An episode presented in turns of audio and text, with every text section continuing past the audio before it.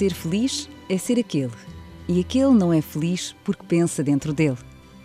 Esta frase que Fernando Pessoa escreveu dá que pensar.